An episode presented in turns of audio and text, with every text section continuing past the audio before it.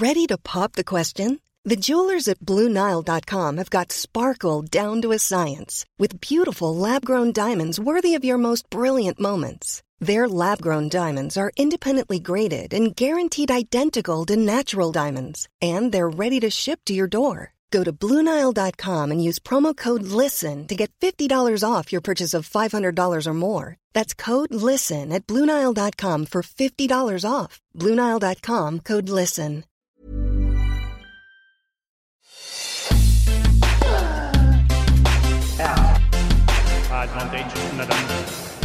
Salut à tous, troisième journée à Roland Garros et c'est déjà la fin du premier tour, une journée marquée par l'entrée en liste de Raphaël Nadal, la victoire de Gaël Monfils dans une ambiance de dingue sur le Linglen. Il y en a des choses à débattre dans Terre débattue avec ce soir nos experts Camille Pain, Cyril Morin et Laurent Vergne. Salut à tous les trois. Salut Olivier. Salut tout le monde. Salut Olivier. Vous en forme, mais il va falloir mettre de, de l'entrain hein, parce qu'il y en a des, des, choses à dire. On va commencer évidemment par euh, Gaël Monfils qui domine le, le solide Ramos Vignolas. Jusqu'où peut-il aller? C'est notre débat du jour. La question qui fâche y a-t-il une vie après Djokovic, Nadal et Federer? Pourquoi les autres ne parviennent toujours pas à exister à l'ombre des géants? Sans oublier la stat de Constance du compte Twitter Jeux 7 et Maths, le programme de demain avec l'énigmatique numéro 2 mondial Medvedev dont on ne mesure pas bien encore le niveau. Terre débattue, c'est parti. Allez, pour commencer le, le, débat du jour, c'est un premier tour morose pour les Français. Un 7 sur 29 seulement se sont qualifiés pour le deuxième tour à Roland-Garros. C'est triste historique. Et encore une fois, l'éclaircie est venue de, l'impayable Gaël Monfils, en souffrance depuis l'arrêt du circuit l'an passé. Il ne gagne quasiment plus depuis 15 mois. Et là, transcendé, il sort le 38e mondial Ramos en 4-7. Euh, Est-ce que c'est la, victoire la plus inattendue de, ce premier tour côté, côté français? Vous y attendiez-vous Laurent? La plus attendue, non, parce que c'est Gaël Monfils et que c'est Roland Garros et que on sait qu'il est capable d'être euh, très différent euh, porte d'Auteuil de ce qu'il peut montrer avant et presque indépendamment de ce qu'il a fait avant. Alors, pour moi, euh, il n'est pas question d'ambition pour Gaël Monfils dans, dans ce tournoi. On ne lui demande pas d'être un candidat à quoi que ce soit, d'être un personnage majeur du tournoi. Moi, ce que j'avais envie de voir, ce que j'espérais, c'était de revoir de, la vie. Quoi. Hein, le Monfils qu'on aime, qui est avec ses qualités et ses défauts, mais qui insuffle de la vie sur le court. Et j'ai eu très peur parce que le premier set était vraiment euh, terrible. Il prend 6-1 en 23 minutes, il fait 18 fautes directes, 4 ou 5 coups gagnants. Donc il n'y avait vraiment pas de match. Et puis après, on a retrouvé le mon fils de Roland Garros, c'est-à-dire que celui qui est capable de créer un cercle vertueux, qui est porté par la foule et qui emporte la foule. Et au début du deuxième set, il l'a dit, hein, il a dit j'ai gagné grâce à vous et je pense que c'est pas une c'est pas une, une, façon de parler, c'est vrai. Je pense qu'à huis clos, ce match, il le perd en 3-7, mon fils. Donc, Olivier, moi, euh... ce que je voulais rebondir là-dessus, euh, Laurent, c'est que euh, tu disais ça peut être un autre joueur. Au tournoi de Lyon la semaine dernière, euh, tennistiquement, il était là, Gaël. Mmh. En revanche, il lui manquait ce petit plus de confiance pour aller remporter le match. Mais son tennis était là et on pouvait se dire et peut-être espérer, eh bien, ce que tu dis à Roland Garros, est-ce que ce petit plus, il va l'avoir du public? Et c'est clairement ce qui s'est passé. Ouais, mais tu vois, je pense que la, petite différence, c'est que c'est vrai qu'il a perdu euh, deux matchs à Rome et à Lyon euh, à l'arraché euh, en toute fin de troisième set. C'est deux matchs qu'il aurait pu gagner, mais le problème, c'est que quand tu gagnes pas pendant des mois, ben, dans ces moments-là, c'est très très difficile. Et aujourd'hui, je pense quand même que le public a, a l'a vraiment aidé à ce niveau-là. Et après, il y a eu du bon, il y a eu du moins bon. C'est pas du grand Gaël Monfils au niveau tennistique, et je pense pas que ce sera le cas dans ce tournoi. Mais en tout cas, euh, pour moi, euh, c'est quand même du plaisir de le revoir comme ça euh, avec voilà il était en vie aujourd'hui et je pense que l'important pour lui j'ai presque envie de dire que c'est pas tant ce qu'il va faire à Roland Garros que le fait que ça puisse marquer un point de, de, départ et de renouveau qui l'emmènera où je sais pas mais qui peut marquer la fin de cette période vraiment noire qui dure depuis euh, des mois et des mois pour lui. Ce qui est intéressant euh, dans, ce que dit Laurent, c'est aussi euh, le profil du joueur qu'il a eu affronté parce que voilà, Vignola, ça, ramène beaucoup de balles quand même. Et quand on est un joueur qui manque de confiance, bah, quand on doit faire le jeu, c'est tout de suite beaucoup plus compliqué. Euh, il l'a très bien expliqué dans sa conférence de presse. Il a eu pas mal de joueurs à jouer comme ça ces derniers temps. Et fatalement, quand on n'est pas dans le cycle vertueux de la confiance, ça devient plus compliqué. Donc, moi, je suis assez d'accord avec Laurent. On l'a retrouvé vivant et c'était ça le plus important. et lui-même l'a admis il va falloir beaucoup plus qu'une victoire euh, pour repartir. Donc, pour répondre à la question initiale, Olivier, euh, jusqu'où il peut aller Encore une fois, euh, je ne suis pas sûr que parler de deuxième semaine pour Gaël Monfils, ce soit un objectif très rationnel. Il faut aussi regarder son tableau où il y a Immer d'abord, puis éventuellement Sinner, notamment Sinner qui est un joueur quand même qui, déborde de confiance. Donc, voilà, c'est un moment important peut-être dans le regain de Gaël Monfils, mais est-ce que ça annonce un grand Roland Garros? J'en suis vraiment pas sûr. Mais pour lui, son Roland Garros est, réussi maintenant, euh, quoi qu'il arrive, avec cette victoire. C'est pas l'essentiel de toute façon pour moi de savoir s'il veut aller au troisième tour ou en huitième. Je ne parlerai pas au-delà puisque bon, je rappelle que si par bonheur il allait en huitième de finale, il y a de fortes chances qu'il y affronte un, certain Rafael Nadal. Donc vraiment pour moi, encore une fois, il ne faut pas lui demander euh, de gagner Roland Garros. De toute façon, on lui a moi, il n'a jamais été un candidat vraiment au titre ici, mais même encore une fois, d'être un personnage majeur, je pense que c'est beaucoup trop tôt. C'est pas ce qu'on lui demande, et ce qu'on lui demande, c'est ce qu'il a montré aujourd'hui. Donc pour moi, euh, ça, c'est une vraie satisfaction. En tout cas, et je pense que lui, euh, il doit être content de ça au-delà de la victoire. Et surtout de, renouer avec la victoire, c'est une sensation qui est particulière quand vous enchaînez des premiers tours et qu'on arrive à, remporter ce dernier point qui paraît si difficile, même pour un joueur comme Gaël. Et je pense que de le faire là, Roland Garros, ça va compter double pour sa confiance à venir. C'est pour ça que la fin, la fin du quatrième set, notamment, était intéressante parce que dans les moments un peu tendus du match, ben là, il s'est quand même laissé porter et il était. Euh, il était acteur et il n'a pas, il a pas eu peur. Et donc, euh, bon, après, c'était pas une fin de cinquième set non plus. Donc, euh, c'était un peu plus confortable à gérer, je pense, qu'un tie-break du troisième, comme il a pu avoir à Lyon, qui est, qui est coup près. Mais quand même, je pense que c'est, euh, voilà, c'est plutôt une vraie satisfaction sur le fond et sur la forme. Mais comment on explique cette, cette transformation par rapport au, Gaël, mon fils, que l'on a vu dans cette première partie de saison On l'a quitté en larmes en, Australie, là, quand on a vu jouer euh, cet après-midi, par moment, il envoyait des, des avions. quoi. C'était impressionnant. Bah, Olivier, il suffit de, regarder ce qui s'est passé avec beaucoup de joueurs français. Hein. L'analogie avec Per peut aussi être un, peu faite. C'est-à-dire que à partir du moment où il y a du public, à partir du moment où il y a de l'amour et cette décharge d'énergie, d'adrénaline, il a utilisé beaucoup ce mot-là, euh, mon fils, dans sa conférence de presse, ça change beaucoup de choses, surtout pour des joueurs comme ça qui sont euh, très affectifs, qui ont besoin de ça pour avancer. Euh, mon fils, il y avait aussi tout son clan, euh, toute sa famille dans, les tribunes. Ça a beaucoup joué sur son degré de motivation. Donc, pas, on n'est pas sur un bouton on-off, c'est-à-dire que quand n'y a pas de public, ils ne jouent pas et quand il y en a, ils arrivent enfin à exploiter toutes leurs capacités. Mais on est quand même sur un rapport avec le public qui est très important et ça fait quand même une différence assez phénoménale, surtout pour des joueurs comme ça. C'est une question de sens aussi euh, pour aller jouer au tennis, peu importe euh, ton niveau. Euh, chacun met un, sens qui est différent d'un joueur à l'autre. Et comme tu disais, Cyril, pour Gaël ou pour Benoît, ben, le sens, c'est un, un, partage, c'est une émotion, c'est de l'adrénaline. S'il n'y a pas ça, ils n'arrivent pas à donner le meilleur d'eux-mêmes et, d'autres joueurs ont beaucoup moins souffert de, cette pandémie parce que peut-être qu'ils mettent un autre sens justement à leur carrière, au fait de jouer au tennis. Et euh, bah, c'est intéressant pour Gaël qu'il arrive euh, à le vivre euh, sur ce début de libération, on va dire. Il voit bah, que oui, ça y est, le sens revient et c'est vraiment de bon augure pour le reste de l'année finalement. Après, petit bémol, il semblait quand même fatigué par instant hein, dans, ce match. On sent qu'il n'a peut-être pas encore la, la, caisse pour pouvoir aller euh, très très loin dans, ce tournoi, même forcément dans, ce deuxième tour, a priori jouable contre Himmer, ce sera sans doute difficile pour lui. Oui, ce sera difficile. Après, il faut se méfier toujours du langage corporel de Gaël. Euh, on l'a souvent vu, euh, même quand il était au top physiquement, paraître à l'agonie dans certains matchs. Donc, mais oui, forcément, il manque de rythme, probablement qu'il manque d'endurance.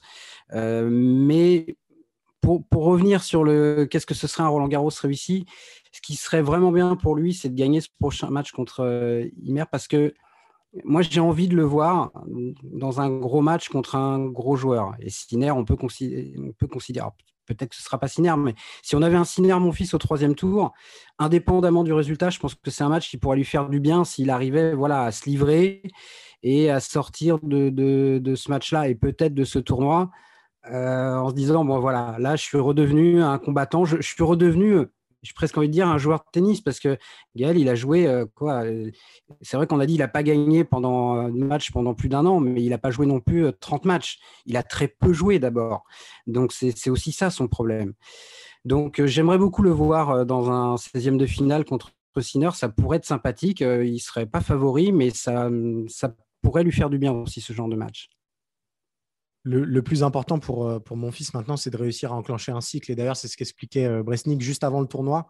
Euh, que finalement, dans la raquette, il y avait quand même des choses positives euh, du côté de mon fils, mais il fallait qu'il réussisse à enchaîner euh, pour une fois. Alors, deux victoires, ça peut paraître très peu pour, pour créer un cycle, mais ça peut être, comme le disait Laurent tout à l'heure, le, point de départ de quelque chose un peu plus grand et qui dépasse finalement Roland Garros. Voilà ce qu'on pouvait dire sur Gaël Monfils, l'un des héros, l'un des rares héros français malheureusement à l'issue de, de ce premier tour. On va passer maintenant à la question qui fâche. Alors, la question qui fâche, euh, Cyril, euh, Laurent, Camille, on va parler, euh, c'est original, vous allez me dire, de, du Big Raphaël Nadal, Novak Djokovic et Roger Federer. Raphaël Nadal, notamment aujourd'hui, qui faisait son entrée dans le tournoi face à Alexei Popirine.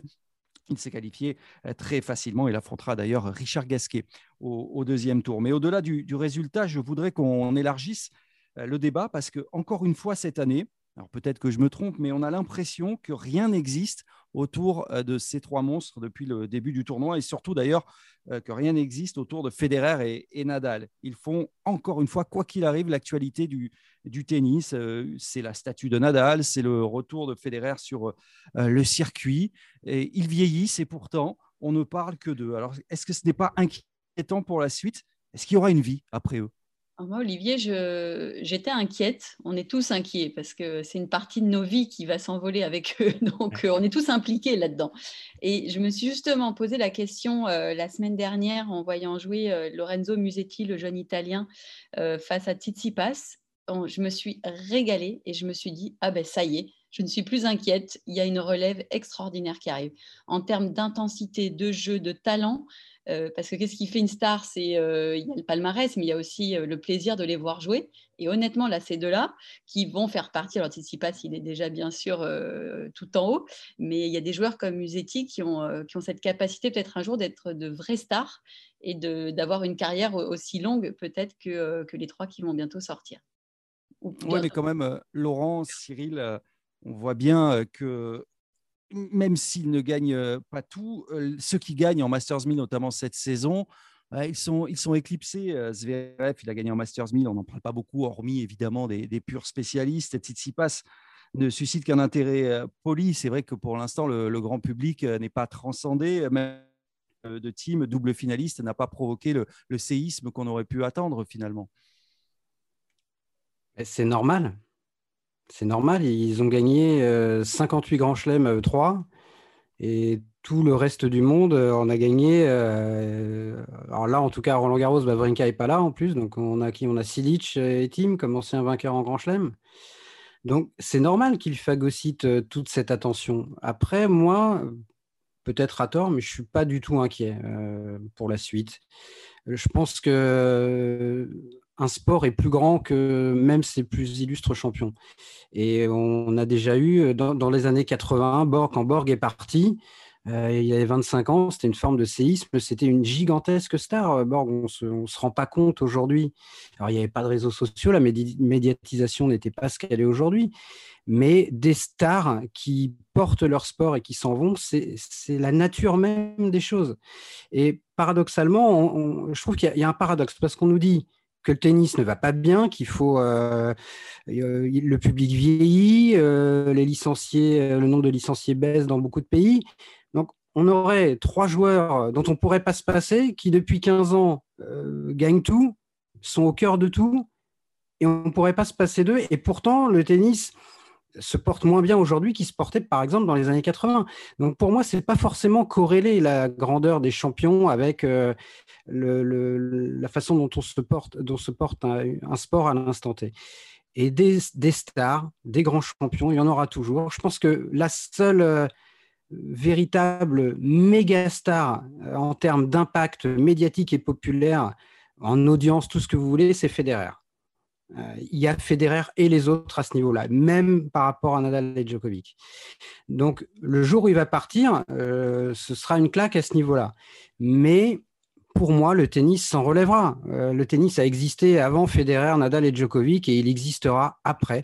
En revanche, ce qui sera différent, c'est que je pense que d'avoir des joueurs qui cumulent autant de victoires que pendant 5, 10, 15 ans, ça, c'est probablement terminé. Et ce qu'on a vécu en termes de palmarès et de domination pendant 15 ans, je ne pense pas qu'on le reverra. Mais ça ne veut pas dire qu'on ne prendra pas de plaisir devant des finales de Grand Chelem ou des quarts avec d'autres joueurs, d'autres styles, d'autres caractères qui est intéressant, c'est la question initiale, est-ce qu'il y a une vie après le Big Three? Euh, Oui, sans doute. Euh, l'autre question un peu secondaire, c'est quand finalement? Parce que on, a cessé de se projeter sur la suite, de parler notamment de next gen.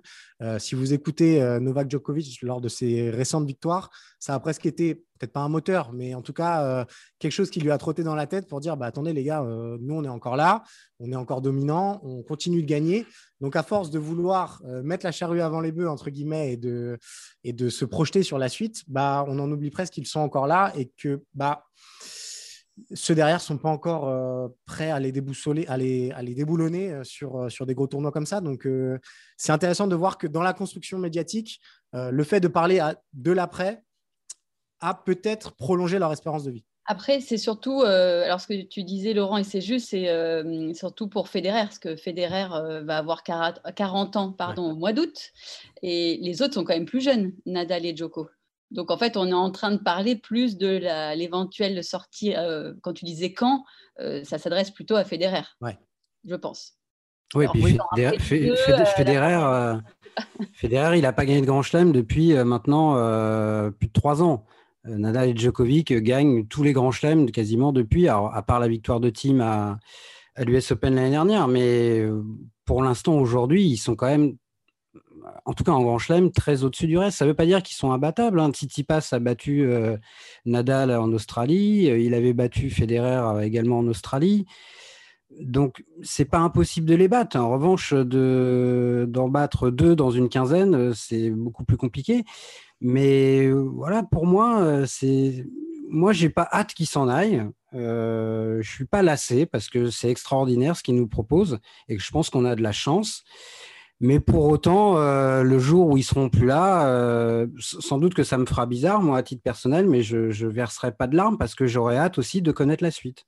Mais quand on voit le tableau de, Roland Garros, là, quels sont les, joueurs susceptibles de reprendre euh, le flambeau? On a entendu Camille qui a évoqué Musetti, mais tout ça, c'est Musetti, c'est encore très jeune, hein, évidemment, il n'est pas encore fini, il n'est pas encore totalement construit comme, comme joueur. Il y a Tsitsipas. Quels sont les joueurs qui sont susceptibles à terme d'avoir peut-être pas la même aura, mais de s'en rapprocher ça va, ça va, être difficile d'avoir la même aura de toute façon. On parle de, des trois plus grands champions peut-être de, de l'histoire de ce sport, mais après on a quand même des personnalités euh, charismatiques qui ont des jeux atypiques. Je pense à Medvedev, voilà, Medvedev, Tsitsipas, euh, même Ogé Aliassim qui, qui commence à, à arriver aussi. C'est des, euh, c'est des personnages d'ores et déjà euh, du circuit. Il, passe, il est ultra charismatique. Il, a, tout. Il a un jeu formidable. Il est beau. Son jeu est beau. Il a du charisme. C'est une vraie personnalité. Pour moi, voilà, il a tout pour être euh, un personnage qui, peut aider à, développer ce sport et à le porter. Et puis rappelez-vous, Roger à 19 ans, c'était pas le joueur charismatique. Enfin, c'était un, excellent joueur, extrêmement talentueux, mais euh, il faut se remettre aussi 20 euh, ans en arrière. Hein. Donc tous ces jeunes-là, il y en a peut-être un là-dedans qui va, que ce soit le Tsitsipas, euh, le Sinner peut-être moins en termes de, charisme, qu'on voit que c'est un, joueur qui a déjà sa personnalité, donc on va pas. Comment ça? Comment ça? Plus, plus autrichien qu'italien dans sa manière d'être. Italien du Nord, oui. Ce joueur, quand on parle, on parle de charisme et pas de, niveau de jeu, ce qui pourra être numéro un mondial, bien entendu, euh, comme les autres, hein, Mais euh, aussi, on se construit dans le temps et il faut, faut leur laisser ce temps-là pour devenir peut-être des stars. Clairement, juste ce qui manque, ce qui pourrait euh, débloquer tout ça, c'est que dans une finale de Grand Chelem, ben, un de ces joueurs-là puisse battre euh, Nadal ou Djokovic. Medvedev avait failli le faire euh, à Flushing il y a, il y a un an et demi. Euh, bon, Medvedev a échoué beaucoup plus nettement contre Djoko à Melbourne cette année. Mais ça, pour moi, c'est vraiment, ce sera le déclic. Tant qu'ils feront pas ça, ce sera difficile. il n'est pas sur les Master 1000, mais pas sur les grands chelems. Ah ouais, mais ça n'a rien à voir. C'est pour ça qu'il faut surtout pas toucher aux 3-7 gagnants. Mais ça, c'est un autre débat. Une autre question qui fâche. Et puis ça n'arrivera peut-être pas à Roland Garros. moi, elle me fâche beaucoup en tout cas. L'un des, des, trois monstres serait notamment Raphaël Nadal, non? Ah, ah, ici, tu veux dire pendant la quinzaine là? Non, mais je, pense qu'il n'y a, que deux joueurs, à mon avis, capables. Euh, Dominique Thiem, il y, a, il y a un an, dans la configuration du tableau euh, tel qu'elle est, c'est-à-dire avec Nadal et Djoko en haut et lui en bas, il aurait été archi favori dans la partie basse du tableau. Bon, c'est plus le team qu'on a connu euh, ces dernières années. En plus, il est plus là. Pour moi, sauf énorme révélation, il y en a que deux qui sont capables de les accrocher. C'est Tsitsipas et Zverev. Je vois pas qui d'autre. Roublev a disparu aussi. Et, euh, ou alors un grand fédéraire, mais là je pense que c'est quand même beaucoup, beaucoup lui demander. Donc pour moi, si on n'a pas Zverev ou Tsitsipas en finale, et j'en serais vraiment très étonné maintenant, euh, je pense que ouais, la finale risque de ressembler à celle de l'Open d'Australie, malheureusement. On est encore parti pour euh, parler encore quelques temps, peut-être quelques années encore, hein, de, ce, trio. Voilà pour euh, cette euh, question qui fâche avec Rafael Nadal, Roger Federer, Novak Djokovic, qui sont encore bien partis pour dominer encore quelques temps le tennis mondial. On va passer maintenant à la stade du jour. Hey, I'm Ryan Reynolds. Recently, I asked Mint Mobile's legal team if big wireless companies are allowed to raise prices due to inflation. They said yes. And then when I asked if raising prices technically violates those onerous two-year contracts, they said, "What the f*** are you talking about? You insane Hollywood ass." So to recap, we're cutting the price of Mint Unlimited from $30 a month to just $15 a month. Give it a try at mintmobile.com slash switch. $45 up front for three months plus taxes and fees. Promoting for new customers for limited time. Unlimited more than 40 gigabytes per month. Slows. Full terms at mintmobile.com.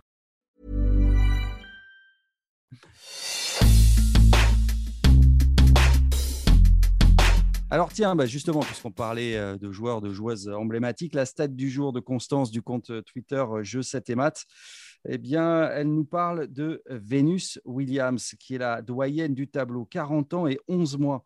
Venus Williams qui a perdu hein, aujourd'hui contre la tête de série 32, Alexandrova. Elle disputait son 24e Roland Garros. Elle a fait ses premiers pas sur le circuit professionnel en octobre 1994. Imaginez un peu, 50% des autres joueuses qui composaient le tableau féminin de ce Roland Garros 2021 n'étaient alors pas encore né. Ça fait 63 sur, euh, sur 127. C'est vertigineux, c'est invraisemblable. Vous faisiez quoi, vous, en 1994 Regardez Roland Garros entre deux partiels à la fac. Bon, Cyril, lui, il. J'avais deux ans, donc. Euh, et, euh, et moi, je commençais un peu à jouer Olivier. tapoter la balle. non, mais c'est invraisemblable hein, comme euh, chiffre. Alors évidemment, c'est un chiffre brut euh, comme ça, mais quand c'est irréel. On pensait jamais. Euh, notre génération là, on se disait en général, on s'arrête vers 30 ans et c'est comme ça. Et il y a eu un boom avec effectivement Vénus, Serena, Roger. Ils ont repoussé ces limites, mais, mais en une génération, c'est ça qui est incroyable. Ça ne s'est pas fait progressivement. Il y a eu 10 ans de longévité en une génération je ne sais pas pourquoi, de joueurs. Et je pense aussi que c'est quand même lié hum, au fait que la préparation physique euh, se soit améliorée euh, justement sur euh, ces années 2000 jusqu'à 2010, et ce qui a permis à des joueurs comme ça de, surfer sur cette amélioration pour atteindre des âges comme ça. Mais à l'époque, c'était inimaginable de, se dire déjà 35 ans, ça paraissait, et là, Vénus, bien sûr, arrivée à quasiment 41 ans et toujours à ce niveau-là, c'est sans tellement de blessures surtout. Elle a eu quand même, elle, a joué longtemps. elle n'a pas eu beaucoup d'arrêts dans sa carrière, donc ça aussi, ça à prendre en compte. On peut se poser la question quand même néanmoins, doit-elle encore continuer quand on la voit 104e mondial prendre 6-3, 6-1 au premier tour face à la tête de série 32, Alexandrova? Ah, mais moi, je trouve ça encore plus respectable parce qu'elle elle a, elle a plus de 40 ans et elle est a priori plus capable de gagner un très grand titre. Et pourtant, elle continue. Donc, euh, elle continue parce qu'elle aime le tennis, tout simplement. Et on a un peu le même phénomène euh, avec, je sais pas, en France, quelqu'un comme Richard Gasquet qui est là depuis 20 euh, ans maintenant. Il a 35 ans. Je pense que Richard, il a compris que sa carrière était derrière lui. Il a des tas de blessures, il pourrait s'arrêter. Mais ces gens-là, ils continuent et ils aiment leur sport. Et moi, je me souviens quand les sœurs Williams sont arrivées, ils se disaient quand même beaucoup, elles sont poussées par leur père, ça va durer quelques années et puis elles, vont être. Au bout de trois ans, exactement. voilà, elles vont s'en aller et ça va être un feu de paille. Et au début des années 2000, il n'y aura plus personne. On est en 2021 et elles sont encore là, les sœurs Williams. Elles ont 80 ans à L2. Et moi, je trouve ça admirable. il faut respecter ça. Et c'est beau de voir la longévité de ces joueuses-là au-delà de, leur palmarès et de ce qu'elles ont apporté au tennis. Voilà ce qu'on pouvait dire sur euh, Venus Williams, que l'on ne retrouvera plus malheureusement dans, ce tableau 2021 après son élimination aujourd'hui battue par Alexandrova. On va s'intéresser à la journée de, demain. Vous êtes d'accord avec euh, tiens l'affiche à, suivre On s'est creusé un petit peu les méninges quand même. L'affiche à suivre euh, demain, le Programme euh, de demain, on a voulu sortir une affiche. C'est d'ailleurs la, session de, nuit qui va opposer le numéro 2 mondial, Daniil Medvedev, à, Tommy Paul. C'est le 52e joueur à, l'ATP. C'est la première fois qu'ils vont euh, s'affronter. Medvedev qui a gagné son, premier match à Roland, on en a beaucoup parlé contre, contre Bublik. Il a d'ailleurs été très drôle sur, sur les réseaux en saluant cette victoire historique pour, pour lui. On connaît son aversion pour la terre, mais ne cacherait-il pas son, jeu quand même, euh, l'ami euh, Daniel À quoi s'attendre? Bah, je ne trouve pas qu'il cache son jeu. Au contraire, euh, sa, conférence de presse après le premier tour était assez désarmante de sincérité, où il expliquait qu'il retrouvait presque des conditions similaires à du jeu sur dur, avec des, des balles un petit peu plus légères qui lui correspondaient mieux. et on a presque deviné une ambition naissante à l'écouter, donc c'était assez intéressant. Euh, est-ce qu'il va aller loin? C'est une autre question, mais en tout cas, il a, des armes euh, à faire valoir et c'est bien qu'il se soit. Euh, peut-être qu'il ait eu un déclic sur, sur, ce, tournoi de Roland Garros où il arrivait un peu en traînant les pieds et finalement, il se rend compte que il a quand même suffisamment de talent dans la raquette pour faire quelque chose sur ce tournoi. Bah, moi, je suis plutôt optimiste pour Daniel Medvedev. moi, j'ai toujours été persuadé qu'il y avait. Ah, je suis d'accord que c'est pas sa meilleure surface et on en a parlé dans une précédente euh, émission, c'est n'est pas la surface qui s'adapte le mieux à son jeu. Ça, c'est vrai. Mais en revanche, moi, je suis convaincu, il a déjà bien joué sur Terre et il est capable de le faire. Et là, je pense qu'il est souvent arrivé à Roland Garros avec euh, une petite étiquette d'outsider, en tout cas de joueur intrigant, et on avait envie de voir ce qu'il allait donner. Là, je pense que cette année, il est arrivé, personne ne parle de lui on s'en occupe pas, c'est très bien. Tu disais qu'on parlait que du Big Free, mais alors je pense que même si tu regardes derrière, le mec est quand même numéro 2 mondial, vraiment il est incognito et je pense que c'est exactement ce qu'il lui fallait. Moi, je l'ai trouvé plutôt bon contre Bublik au premier tour. C'était quand même limite après le tirage au sort. Si on ne nous disait pas que s'il battait Bublik, ce serait un exploit. Hein. Donc, euh, il lui a mis 3-7. Et voilà, moi je suis intrigué par ce qu'il est capable de faire. Et c'est pas un bluffeur, Daniel. Donc quand il dit euh, que la Terre c'est de la merde, c'est qu'il le pense vraiment. Et quand il dit que euh, voilà, euh, là finalement les conditions de jeu lui conviennent bien et que il commence peut-être à se dire qu'il peut faire un truc, il bluffe pas non plus.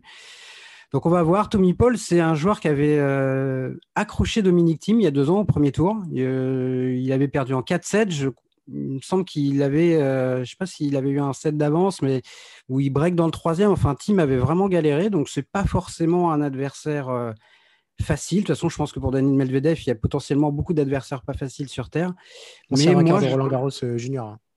Ouais, donc il peut se compliquer la vie, Medvedev, c'est possible. Mais moi, je suis plutôt optimiste et ouais, je suis un peu intrigué par ce qu'il peut faire.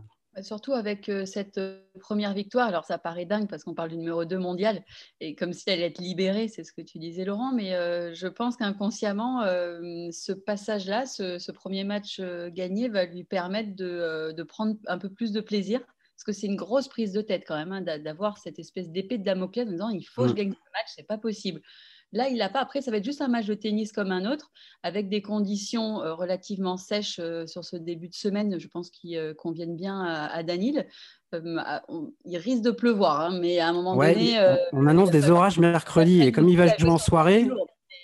En tout cas, pour l'instant, les conditions sont très bonnes pour lui. Et puis, il va pouvoir être relâché. On l'attend toujours pas. Quand on t'écoute, Laurent, on se dit, bah, non, mais en fait, même s'il a passé ce premier tour, on l'attend toujours pas. Et donc, finalement, il reste toujours dans l'ombre. non, mais ça dépend, ce qu'on, ça dépend ce qu'on appelle par l'attendre. Si on attend qu'il gagne le tournoi ou qu'il aille en finale, oui, je suis d'accord. Moi, je l'attends, je l'attends pas là non plus. Hein. complètement d'accord avec toi euh, sur ce que tu dis. C'est que même avec ce premier tour, on ne se dit pas, euh, Daniel, il va se libérer. Mais en tout cas, il va peut-être pouvoir passer euh, des caps face à des joueurs comme Tommy Paul qui vont être dangereux. Mais il va pouvoir se lâcher un peu plus, prendre un petit peu plus de plaisir sur Terre, ce qui était quasiment le néant depuis X années. Parce que je pense que c'était terrible pour lui. Il prenait aucun mm. plaisir. Donc, euh, ce petit plus-là va peut-être lui permettre de, grappiller des matchs euh, et, de changer sa vision de la terre battue et de Roland Garros. On l'espère en tout cas. Jouer en session de nuit, est-ce que ça peut changer euh, quelque chose? Non.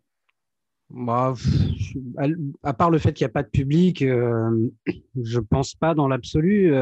après, ça risque potentiellement de jouer sous le toit, oui, parce que Demain, euh, enfin mercredi, euh, c'est des orages, donc les orages, on ne sait jamais ni exactement quand, ni exactement où ça va tomber, mais il est fort probable que euh, pour la première fois depuis le début de cette quinzaine, on, joue dans des conditions un petit peu différentes. Donc, bon, à voir. Ça, s'apparente plus à de l'indoor en termes de bruit, et je pense que Daniel préfère. Pas mal pour lui. Mm. Alors, votre prono, parce que je sais qu'il y a des, pronos à faire sur, euh, sur les matchs du, lendemain dans, Terre débattue. Je n'ai pas fait les totaux. Je ne sais pas qui est, qui est devant. Euh, je crois que Bertrand Millard a pris la tête.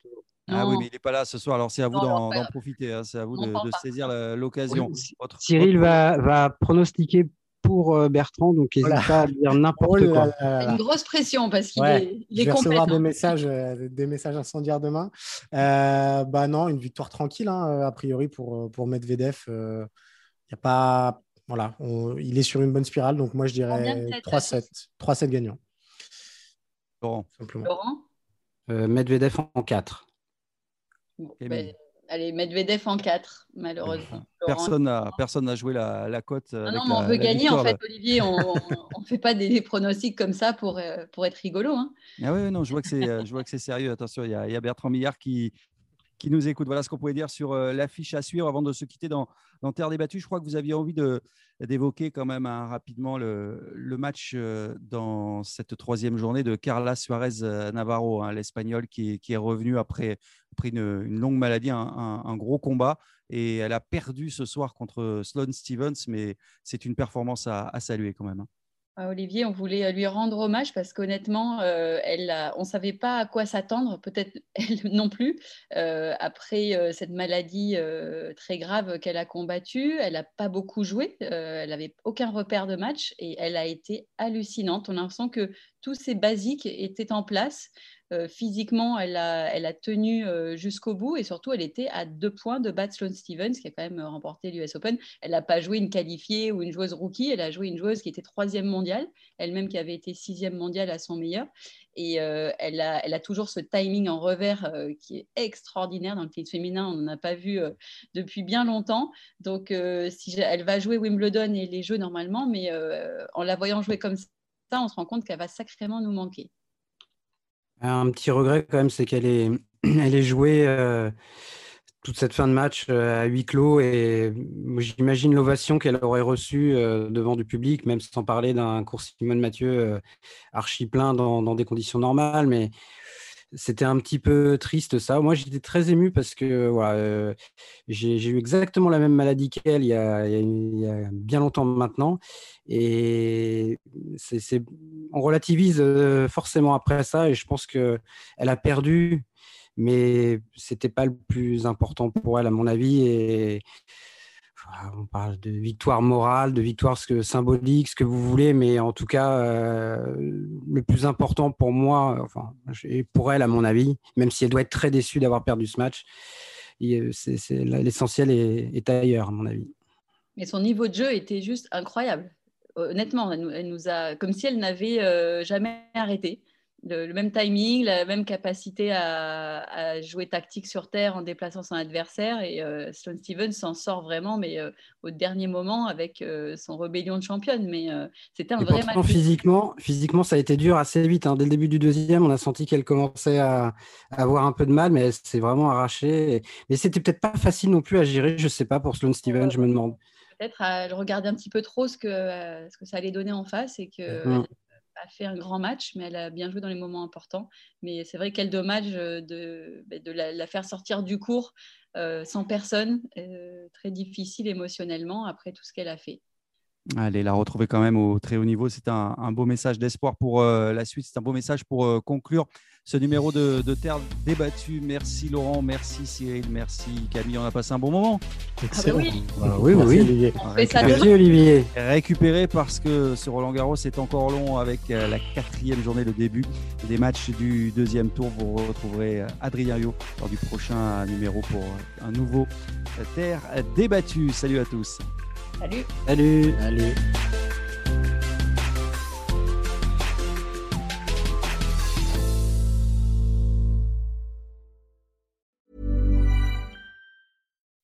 When you make decisions for your company, you look for the no-brainers. If you have a lot of mailing to do, stamps.com is the ultimate no-brainer. Use the stamps.com mobile app to mail everything you need to keep your business running with up to 89% off USPS and UPS. Make the same no-brainer decision as over 1 million other businesses with stamps.com. Use code program for a special offer. That's stamps.com, code program.